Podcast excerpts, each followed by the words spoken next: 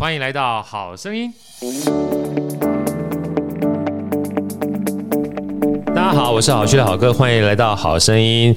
呃，在好哥旁边是我们美丽大方的主持人 Elsa，Elsa 跟大家问好。大家好，我是 Elsa。啊，今天来到我们这好声音的呢，很开心啊，好哥特别郑重邀请到。我心目中的两位神级的女神的音乐家，让我们用热烈掌声欢迎我们的梁文宪老师跟我们的郑文熙老师，来跟我们打个招呼。文熙老师打个招呼，打个招呼来。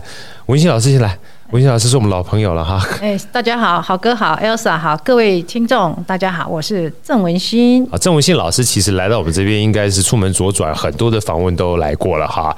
然后今天呢，我们郑重要介绍我们这个梁文宪老师，他是我的小同乡。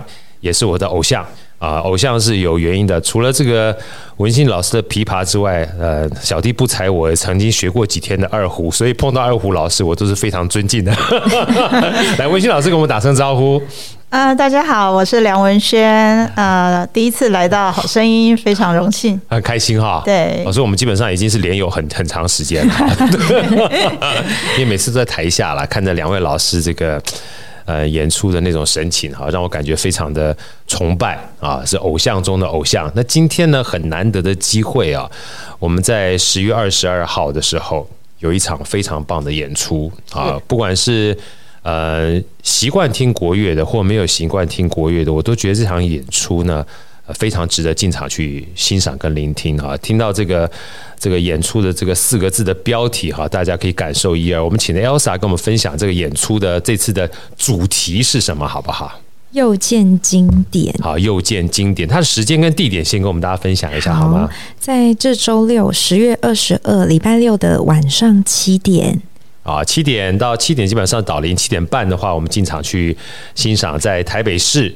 中正中山堂的中正厅啊，台北中央中正厅。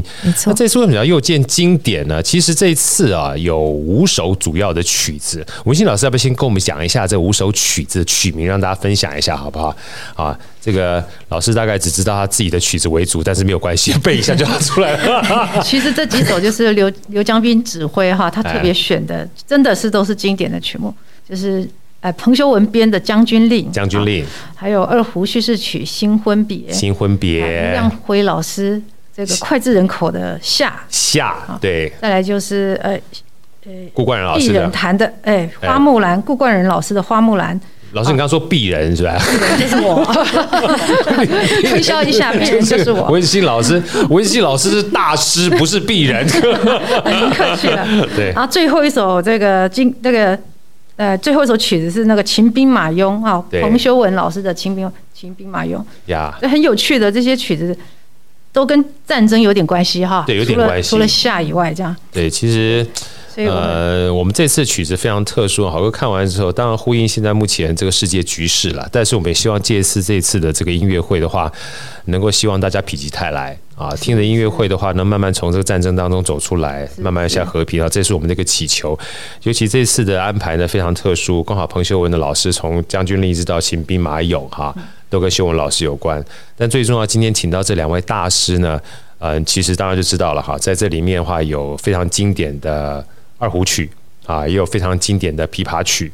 那我们今天因为难得的机会哈，邀请到梁文轩老师，因为之前文心老师来过了，所以呃文文宪老师你就稍休息一下哈，由我们这个文轩老师先跟好哥先尬聊一下，因为每个音乐家啊，嗯，其实都是一个非常令人呃值得去挖宝的一本书，因为毕竟走到了我们 TCO 的这个台北市立国乐团，应该算是国乐界的一个最高的殿堂。啊，每个音乐家有时都很客气，说啊，我就走着走着，不小心就走过来了哈。呃，也不是我想走的，这就跟学霸考试不小心考一百分是一样。听起来虽然不是很舒服，但是没办法，就是这个样子。但是我们还是想挖挖宝哈。今天难得的机会，文宪老师能不能跟我们分享一下，好不好？就是从小到大呢，就是是怎么样踏入音乐圈这样的一个领域，然后怎么样从学习音乐，然后变成一个所谓。把这个当成是终身的志业，这样的一个历程跟我分享一下。你从小就是音乐宝宝吗？就是大家开始学音乐的时候？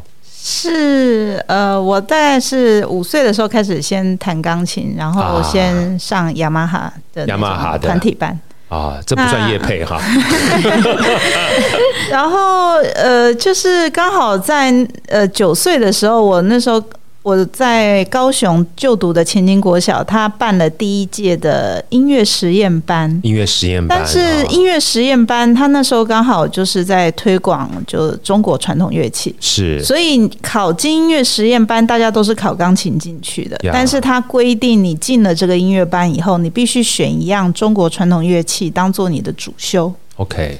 那我很幸运，其实我那时候钢琴弹的也就是一般般，但是很幸运就是，呃，备取的时候进了那个音乐班。啊、那进去以后，我母亲就觉得这个乐器选来选去，好像就这个胡琴它看起来比较顺眼，所以他就帮我决定了选二胡当做我的主修。那其实二胡这个乐器在一开始入门的时候是。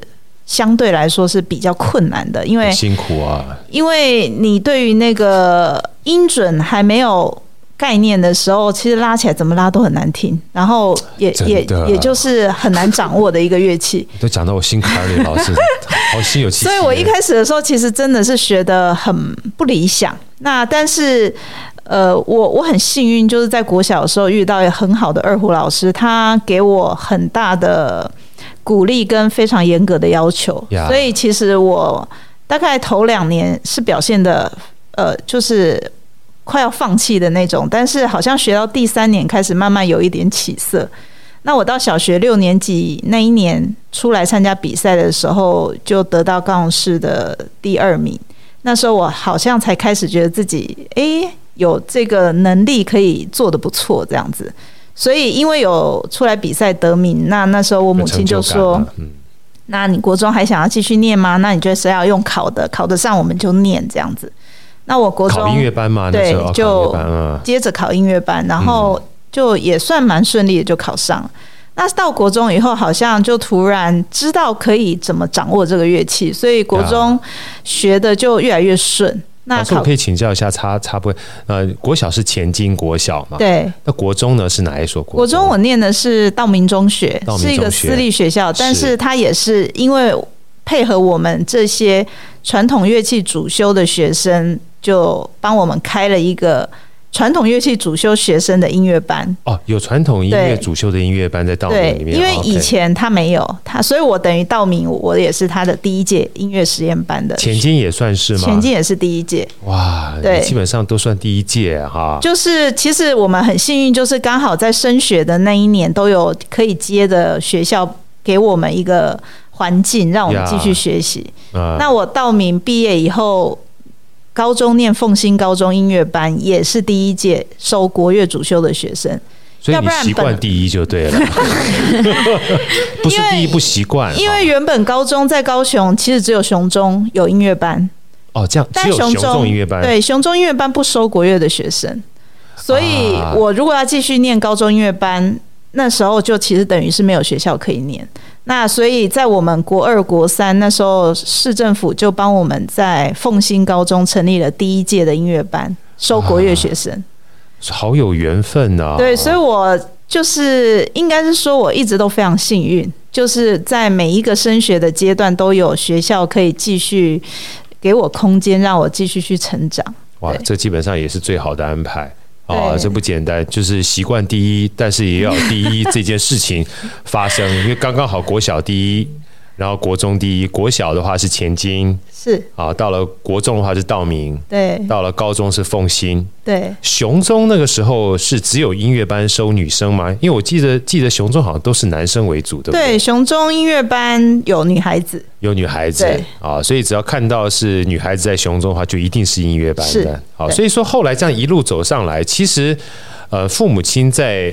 你们家除了您之外，就是其他人也有在音乐的道路上是把它当成是主修或者是职业的吗？我哥哥他也是学二胡的，对。啊，你你们家都是学跟传统乐器相关，但是都是走职业的道路吗？呃，对，他现在他是那个国小的带团指挥啊。对，那爸爸妈妈呢？我父母没有，他们完全就是全心的支持我们。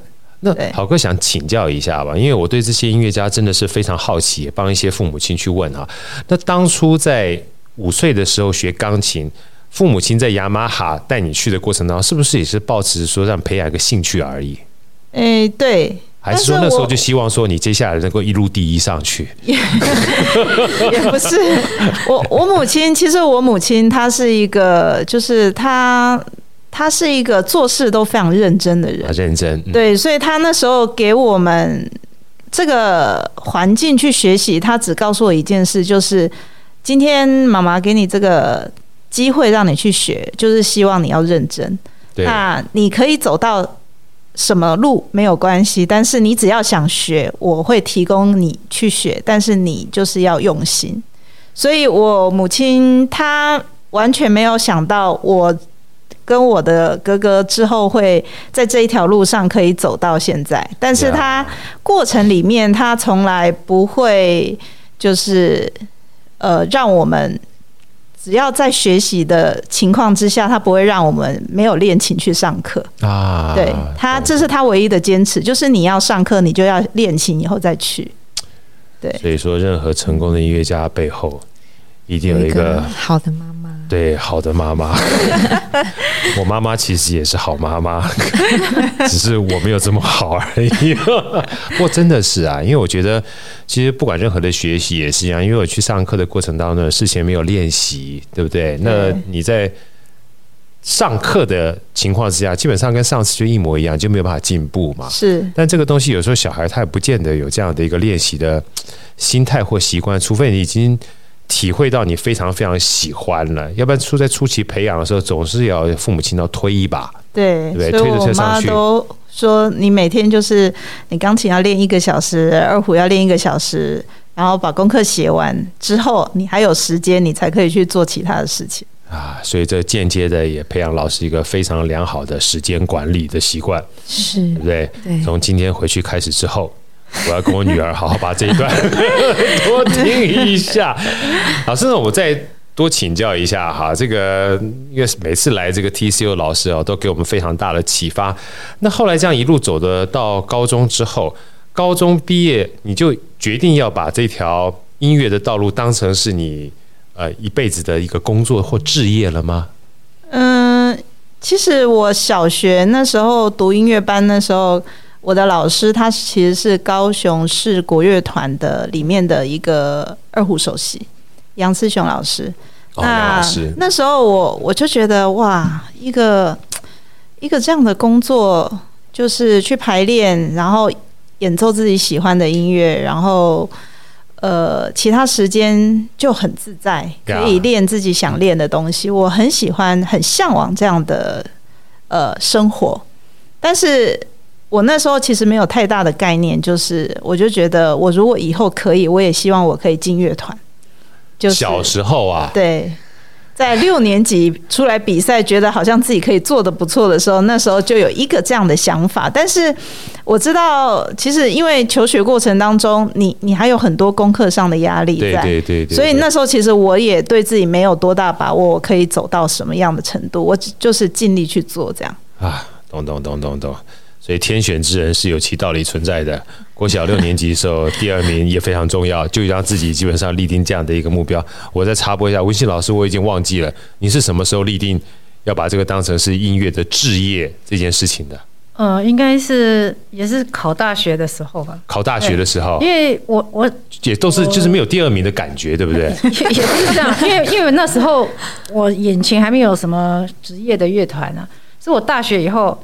才知道说，哎，有四国这样的团，然后，然后参加他的青年乐团，才发现说，哎，我我就开始觉得，哎，这是一个工作，因为那时候不晓得职业乐团，那时候还可能就是国乐还没有还没有成立嘛，对。对，然后就那时候就开始觉得，哦，这是我真的我想要做的，我想要的，对，但最重要就是喜欢啦，我觉得喜欢是一件很重要的，因为刚才文轩老师，其实我之前听过那个文信老师讲，有两个字大家把我们听到很向往，嗯，我觉得向往基本上是喜欢，你想要。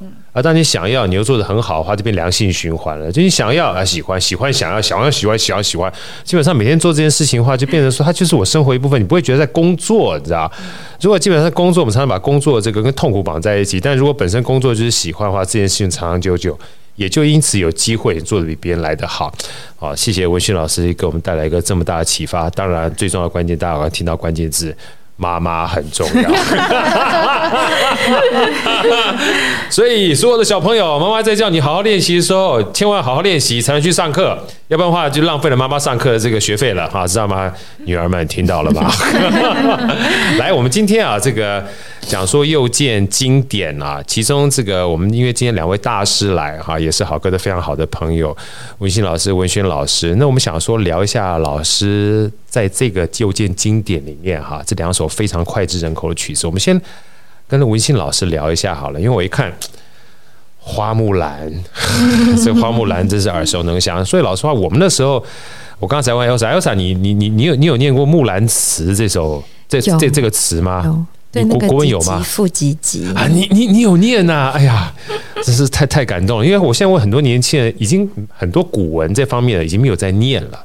那知道花木兰的话，都是来自于动画，而且还是迪士尼的动画，哇，真是从国外红回来哈。对，所以老师，这个《木兰辞》啊，这个词对你而言的话，你你也是高中的时候才接触到这个词吗？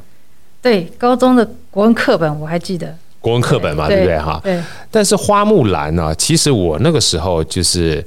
嗯，除了这个动漫之外，其实我一开始这个词啊，在更早之前，我听我妈唱的。嗯，啊，木刚才这唧唧复唧唧嘛，对不对？是。它是有一段是用唱的，而刚才我们在一开始的时候，我听到这花木兰这个曲子，老师在弹的过程当中，又让我回忆起那段唱的过程啊。所以，老师，我们要不要先放一段？这个花木兰啊，里面的经典的曲啊，来，先要放之前，好歌先唱一下这个。我这两句，我那时候我我老老老老老妈教我，她说唧唧唧唧复唧唧哈，唧唧复唧唧，木兰当户织。接下来我就不会唱了哈，没有关系。所以那时候这个这个印象非常非常深刻。后来我才知道，原来古曲里面哈，这是非常脍炙人口的曲子。所以接下来呢，我们先。呃，听一段这个《木兰辞》哈改编的花木兰的这首琵琶曲，然后我们再请老师来聊聊他跟这个花木兰之间的故事。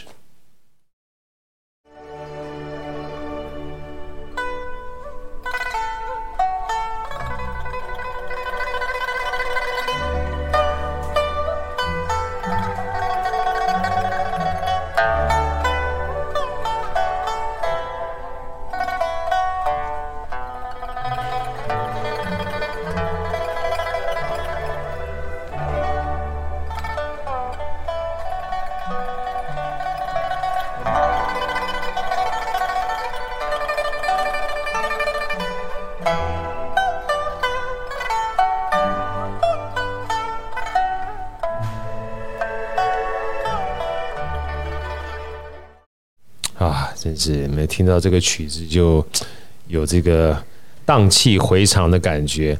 在我请教老师之前，我先问一下 Elsa，Elsa，你大概知道木兰花木兰这个故事的缘由吗？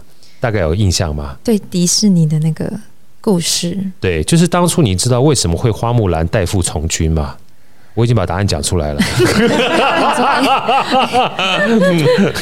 你你要不要解释一下什么叫代父从军？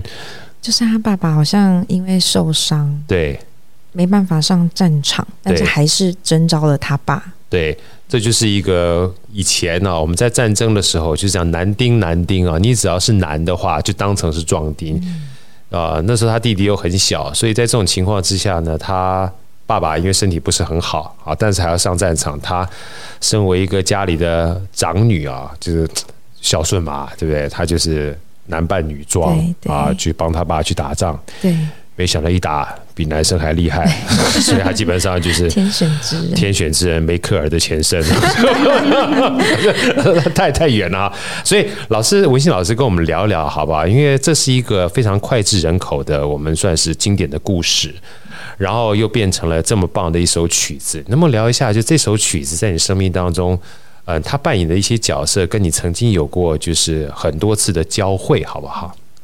哦，其实这个曲子哈，我一开始接触是我爸爸妈妈从美国的唐人街买的一卷录音带啊，拿回来的时候封面是上面写哎花木兰琵琶协奏曲啊，上海民乐团啊，上海民乐团。对，那时候我们拿到就是大陆表演出的东西是真的是少少少之又少，对，真的少之又少，对，因为又因为政治的关系，不是不是很能够就公开的听嘛，哈，对，然后说我就看到，然后打开看，哎。里面就是徐春泉老师指挥。我刚正想讲，乐团不就是徐老师吗？没错，那个时候，然后汤老汤良新老师弹的嘛，哈啊，这个录音带里面也有《新婚别》这首曲子啊，也是、啊、对。然后说，所以说这个真的是经典哈，经典真的。然后那时候哦，我真的是听了哦不得了，超级喜欢的，觉得觉得简直是那个。荒漠中的甘泉，荒漠甘泉这本书也是一部经典。然后就是把那个谱，因为老师那时候的老师有给我一个他们就是协奏曲的谱哈，但是因为汤老师他在录音带里面弹了很多他自己的加花技巧，对，那时候我们就是靠听力把它写上去，这样。啊，然后就是觉得那时候真的是觉得得到这种这个谱，得到这个录音带简直如获至宝，不得了，对。对，那那我觉得说，哎。后来呢，像汤老师跟曲老师也都在台湾。对。就那明明老师虽然人在大陆，但是也都来到台湾演出。对。那时候是觉得说，哦，青少年时期的一些那种大陆演奏家大师的那种梦。对。哎，就他们都能够来到台湾来跟我们见面，就几年之后这样。啊，那当然就是这个曲子也是我高中时期的那种对大陆的音乐的那种向往的开端。对。对，就觉得。然后这当中呢，也在一九八九年我大四那一年，就是呃台北市立国乐团就举办器乐大赛啊，那时候我就是以这个曲子演奏拿到第一名，这样。所以大四的时候。是，你就演出这首曲子参加音乐大赛，是，然后拿到第一名了，是啊，啊，因为你也不习惯拿第二，对不对？都有啦，第二之前也拿过第二啦，只是这次很幸运拿到第一啊，因为要交交第一名的朋友嘛，所以不好意思拿第一。哇，所以这首曲子的话，其实在你生命当中已经很早以前就萌芽了，对不对？是是，所以在那个时候拿到第一名的时候是大四，呃，那时候就想要成为一个职业的音乐家了嘛？对，就是那个时候，就是觉得说啊，我觉得就是要毕业了嘛，大家要找工作，那时候就觉得啊，我很想可以进四国这样子。哦，那时候很想进四国啊，哦，所以 Elsa 有听到吗？如果你拿到第一名、第二名的话，你就有机会进入世国了。虽然不是很容易哈，因为但至少今天来了两位老师，都是第一名、第二名才能够进入世国的，所以我才跟大家分享说，今天来的两位大神，任何基本上在世国老师都是那个赛道里面的大神啊。然后，但是这些大神都说：“哎呀，不小心，好奇怪，哎，就就不小心就第一名了，不小心第二名了哈。”但是。不要小看，所有老师其实在过程当中都是花费了非常多的心力跟苦心啊，是呃在练习的，才会有这样的一个成就。那好好哥想再请教一下文心老师哈，因为其实今天呃这个又见经典的指挥刘老师，其实在我们音乐界算是奇数跟翘楚的人物哈。其实包含这样的合作，呃还有这首曲子，其实你们后来有合作的机会跟经验过，对不对？呃，之前对不对？大约在十年前，就是他。也邀请我去新竹跟他们的那个青年国乐团演过这首曲子，刚刚放的那个录音就是。对，我其实就想带出刚才那首曲子，所以大家有机会啊，去 YouTube 上看一下。如果待会儿可以的话，我也邀请我们的这个导播 Andy 把那个连接啊放给大家，就是大家就是每一次在欣赏音乐会的时候，在不同的时期，在不同的地点啊，我们讲说不同的时间跟不同的空间，就算是同一首曲子。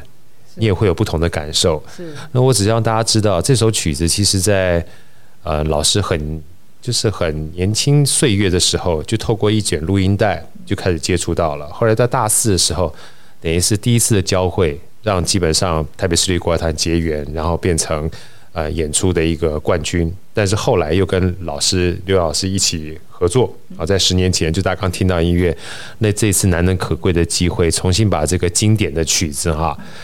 在我们这个台北市立国乐团又跟刘老师合作，在十月二十二号正式带到给大家面前。我想大家一定要好好把握这次重新在不同空间跟时间交汇的过程。那要去听之前的话，我觉得可以认真的在网站上面再听听十年前的这个乐曲。你到时候进入我们这个中山堂的时候，可以再感受一下这十年间的这个时光交错哈，会有什么样不一样的火花。那接下来我们再聊一下这个呃新婚别好了哈。这首曲子呢，我记得我第一次听啊是在大陆的时候，那时候听闵慧芬老师。我刚刚跟这个文轩老师在聊，他说其实大部分的演出都是以闵老师的这个为为主，对不对？是这首曲子是闵慧芬老师在一九八零年他呃首演的。一九八零年首演，来大家算一算，来我们今天最最困难的一个数学题来了，Elsa 一共几年了？一九八零十二年吗？哎呀，真是！如果一九八零年出生的那个小娃儿，今年也四十二岁了，真的是不是？真的，一九八零年首演的，那时候我们在年轻的时候就听闵慧芬老师的啦，王国彤老师的啦，就大神级的老师啦。哈。然后这样一代一代传下来之后，你都很难想象有一天他在就是，我们试想一下这些时间空间的概念啊。一九八零年，闵慧芬闵慧芬老师，我大舌头了。闵慧芬老师在演出的时候，怎么能想到四十二年后有另外一位音乐家重新把经典又演出过来？所以同样一首曲子，它可以弥久弥历久弥新啊，这是一个非常难能可贵的机会。所以今天我想借这个机会，请这个文勋老师跟我们。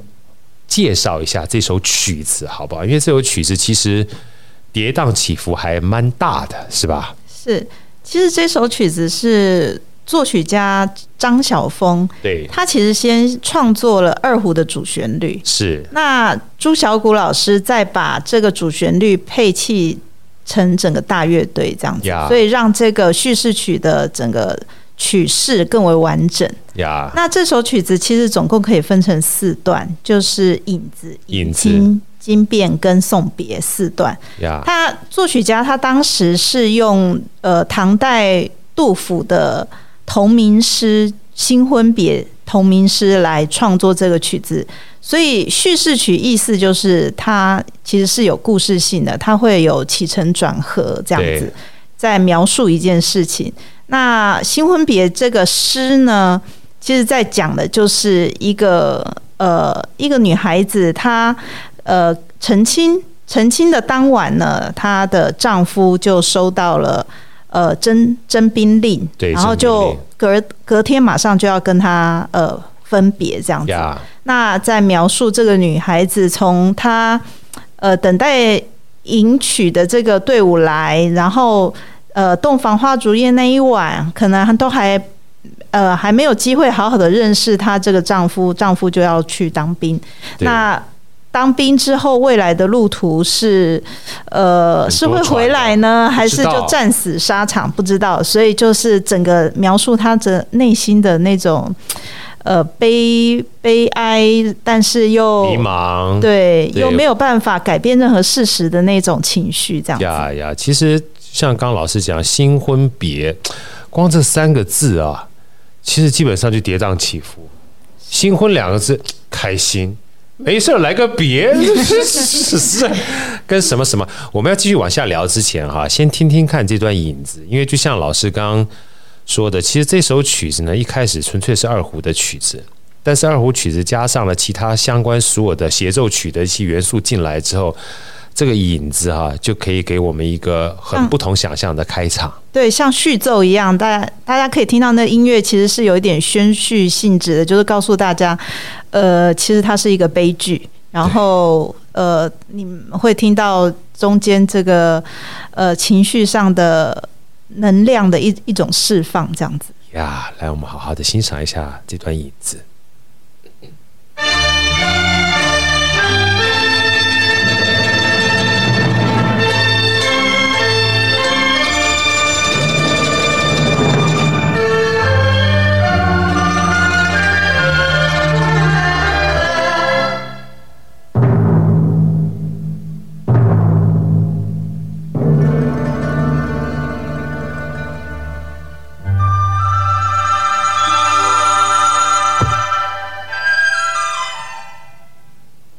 然后大家刚刚会听到结束前有一段笛子的旋律，那个就是我们这个故事要开始讲了。这个幕已经拉开了，拉开了，让大家好好乖乖坐好，是准备整个故事就要开始很久很久以前。对，所以其实我不知道 Elsa，你刚听完这一段，你有什么感觉？就直观的感觉好了，因为因为没你之前没听过这首歌嘛，对不对？来，没有听过这首歌，我们直接讲感觉。就是很听到，好像听到一个很震惊的新闻，是吗？哈，对，晴天霹雳的那种感觉。对，就就光听这个序曲的影子就有这种感觉，对不对？对老老老师，你有没有跟我们改一下？就就是分享一下这个影子。您身为一个音乐家，你怎么看待这个影子，好不好？呃，他这个曲子其实前面这个哒啦嘞啦啦，它其实是一个格西梅令的一个主题，是就是它其实是一个古曲的几个音这样子。呀，那作曲家运用了这个这个古曲来做这个曲子的开头。那其实刚刚应该会听到有几声的鼓声，其实那个咚咚咚咚，其实就是给大家一个心理准备，就是其实。有事情要发生了，这样子。那接着笛子会把这个幕拉开以后，会看到一个风景秀丽的农村。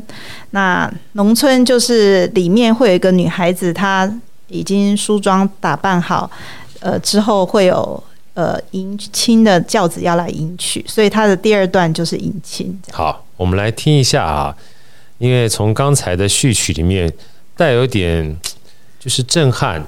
然后惊奇又有一点不知什么事情将要发生的情况之下，但是从新婚别至少还有新婚嘛，我们来看看迎亲这一段怎么样，从非常欢天喜庆的一个情绪展开我们的故事。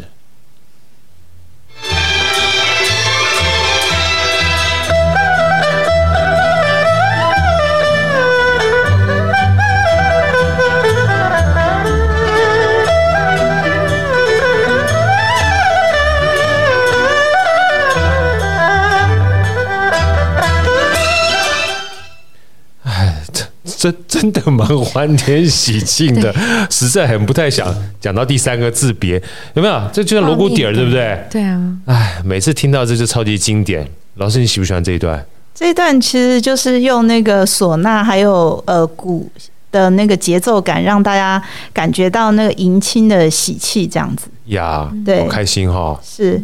但他就是就是在叙述这个故事的前半段，就是应该是一个很很快乐的，因为女孩子嘛，以前出嫁就是一件最重要的事情。对对，然后接着她就会进入一个比较。呃呃，激动的一个情绪的转变，这样。老师，你都不太想继续往下说，对不对？你现在是不是还停留在新婚那个感觉里面？没事没事，就新婚嘛，别什么别嘛，对不对？啊，就像刚才这个花木兰一样，一家基本上过得不是好好的嘛，对不对？是啊。他突然就是一个战报就来了，战报就来就算了，家里的女孩干嘛要当兵呢？没办法，你老爸就是个男的，就算是掰咖也要当兵。这种其实基本上。就就觉得人生很无常啊，对，像刚才花木兰，或者是我们现在目前讲的新婚别，其实都有点，我我觉得无常两个字是很重要的一个元素在这里面。我们在继续往下讲之前啊，我们来听听看第三段。呃，第三段就是惊变，就是这个女孩子跟她的丈夫呃成亲，正在洞房花烛夜的时候，然后突然就来了朝廷的这个征兵的派令，那。呃，大家等一下可以在音乐听到这个戏剧在这个地方有一个呃，用用板鼓，还有用那个呃戏曲里面的元素。乱锤就是那个节奏会由由宽到紧，这样哒哒哒哒哒哒的那种感觉，让大家感觉到呃内心的那种震惊，就是哈什么我我们才刚成亲，然后你你你就要离开了这样子的那种心境上的不可置信跟难以接受，就两个字虾米。来，我们请 Andy 帮我们放一下这段曲子。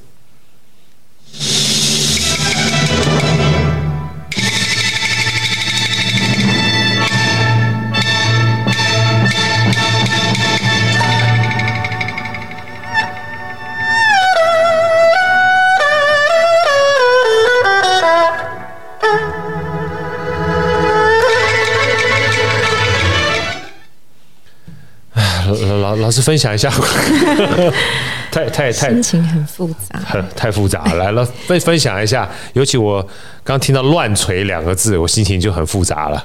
对，它其实就是描述一种人的心境，在听到一件非常震惊，然后感觉一夕之间风云变色的那种的那种心情的感受，这样子。对，其实它它整个画面感会让人家觉得，呃，就是朝廷已经派人要来带走这些。男生去当兵了，然后但是每一家的人，大家都呃可能都不想要去，因为知道可能一去就回不来了。然后就整个家就在家里这样走来走去，想说到底该怎么办？对对的那种情绪的的急躁感，这样子呀。对，老师，我能不能就是请教一下，《新婚别》这一次算是您第一次登台演出吗？是我第一次要拉这首曲子。那在之就是这一次之前的话，您第一次接触到这首曲子，而且有开始呃练习，大概是多久以前？呃，大概是在我高中的时候。高中的时候，对。所以你现在是大学嘛？所以就是 有有一段时间了，对不对？老师，我想，因为待会我也想同样的问题哈，请我们这个文心老师 stand by 一下哈，就是同样一首曲子，因为我刚刚是讲，就是除了米慧芬老师。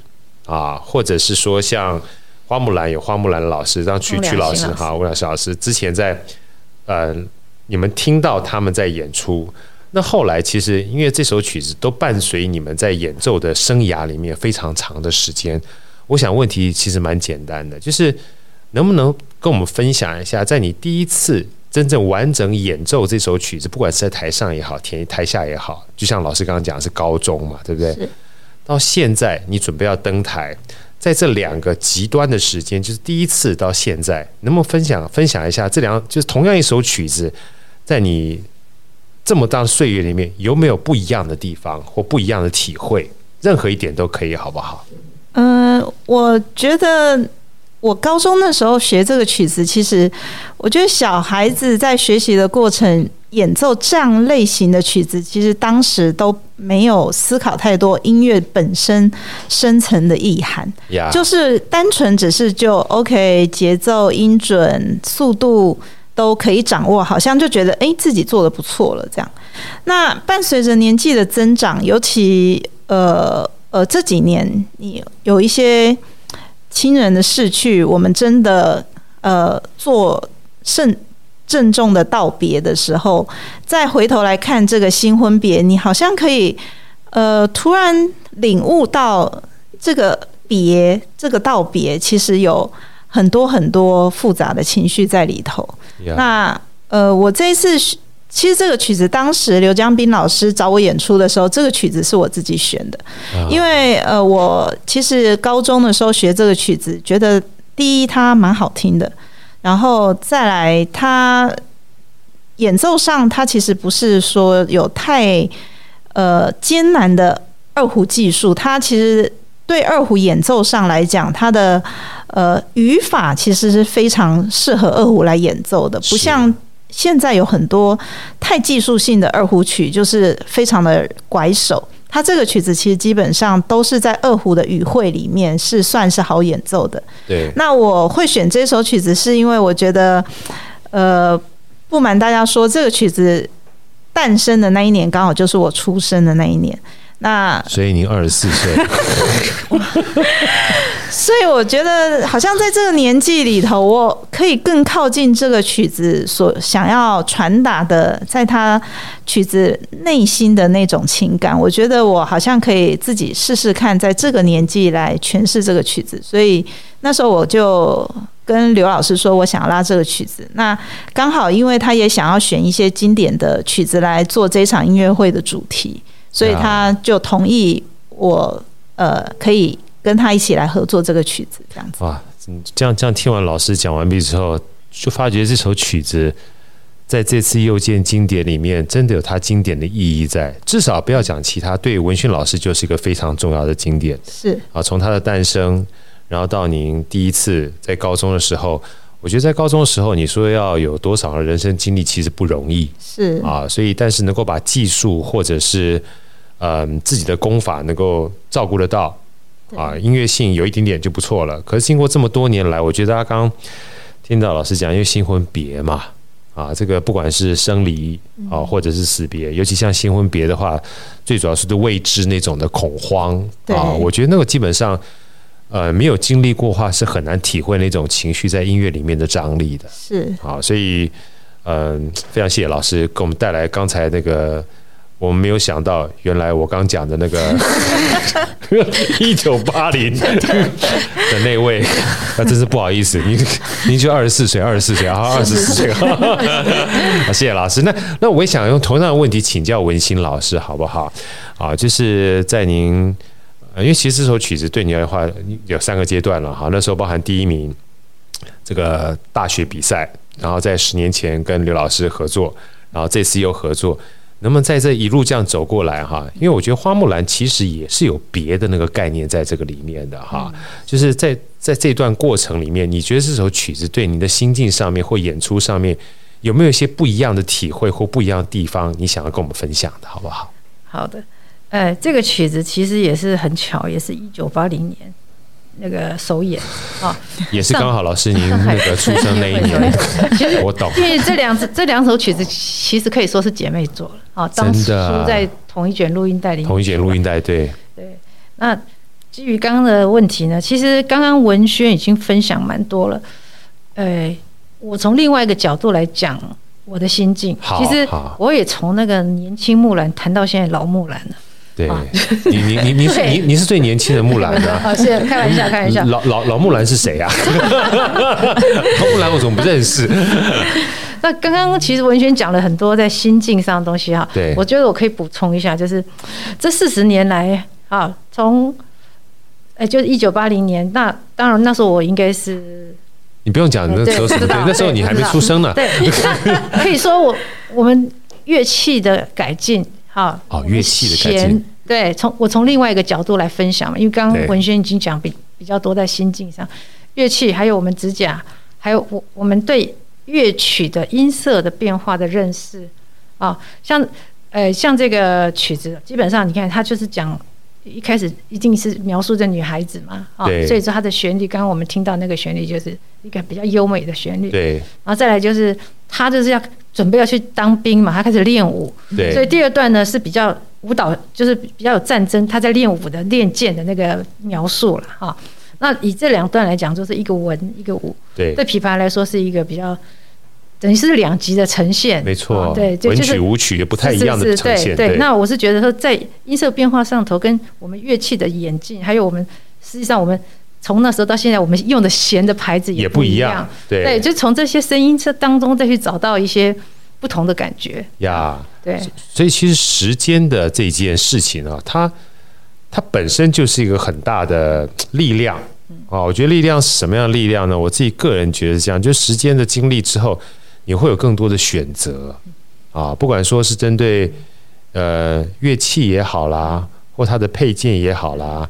或者是演奏的技巧也好啦，对对对，甚至是你想要去做情绪的选择，对，还有一些社社会氛围给我们的一些感想，对，我觉得我觉得也许多可以在音乐上去发挥啊，这样。对，所以我为什么像刚讲这一段呢？其实我的感受很深刻，就是很多的时候同一首曲子，因为我们常讲说这个叫做 cover cover 嘛，哈，就是同一首曲子，不同人唱，不同的节奏唱。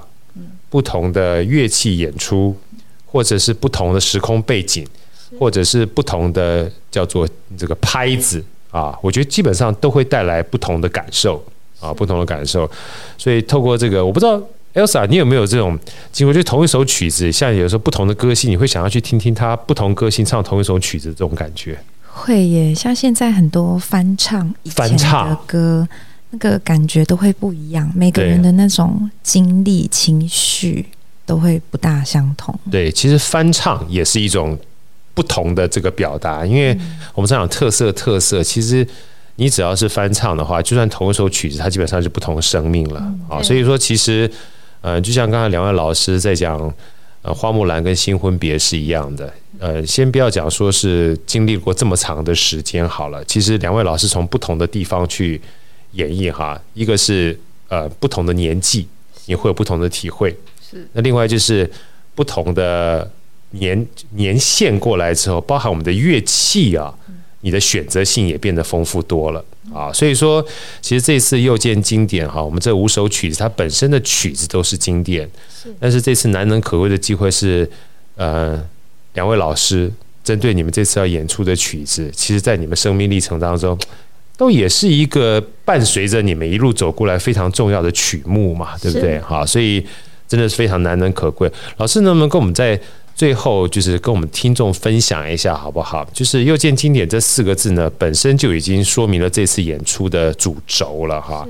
那你会想要呃跟我们的所有听众也好呢，或是嗯，就是进入在这个来领赏你们音乐的人，在这一次哈，你希望带给他们什么样的感受？那么每位老两位老师跟我们分享一下好不好？来，这个文轩老师先来好了哈，先讲先赢。后讲后赢，基本上后讲也不见得会赢。来，呃，我我这个曲子其实让我觉得，呃，如果你没有听过二胡，然后你第一次要走进来，或者是你正在学习二胡，然后你想要听听看传统的二胡曲，它到底。有什么迷人的地方？对，这个曲子其实算是非常非常适合介绍给大家。你可以了解到二胡的音色、二胡的张力，对，二胡的呃表达情绪的各种方式。呀.那我会邀请大家进音乐厅来听听看这个曲子，非常经典的二胡曲。真的，这个这个。不是因为好歌会拉一点点二胡哈，但是新婚别这曲子，因为刚才我们也放了，大家可以感受得到那种张力，就是在各种不同的情绪的表达上面啊。同样一首曲子里面，从影子到欢天喜地，然后到基本上。就突然对情绪的那种，就是从高峰到谷底哈，怎么样透过这样的一个乐器来带给大家？我觉得真的新闻别是一个非常值得进入音乐厅里面去领赏的一首经典名曲，所以难怪叫又见经典嘛。来，我们请我们的文心老师跟我们分享一下好不好？好，就是我觉得我们在社会上，不管在各种行业或各种东西物品品牌上，都很强调经典两个字。对，经典。对，对这两个字真的。给这场音乐会很大的、很重要的一个标题是好。那我想各位，如果你们来，你们就真的见到的国乐的经典曲目，没错。好，那当然也都是蛮好听的啊。但我期许我自己呢，又见经典中创建经典啊，让各位觉得我弹的我们这场音乐会所有的曲子，都会是你心中真的是国乐的经典。真的，真的，这个这个。呃，好歌可以挂波景啊，因为文馨老师跟文轩呃，文馨老师跟文轩老师这两位都是好哥心目中的算是偶像级，但是又是经典的人物。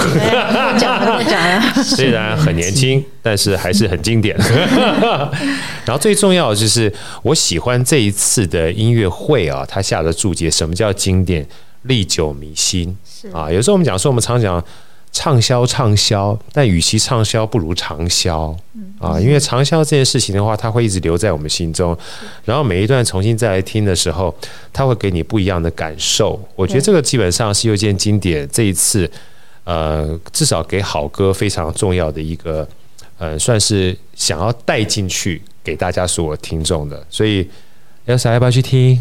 要一定要去听嘛，对不对？这个礼拜六，这个礼拜六来，我们请 Elsa 跟我们大家分享一下时间跟地点好吗？十月二十二，这个礼拜六晚上的七点半，在台北市的中山堂中正厅，又见经典。好，请大家一定要过来听听看这两首曲子呢，在我们这两位老师他们生命中留下了这么多，呃，算是从过去到现在有不同的体会，不同的。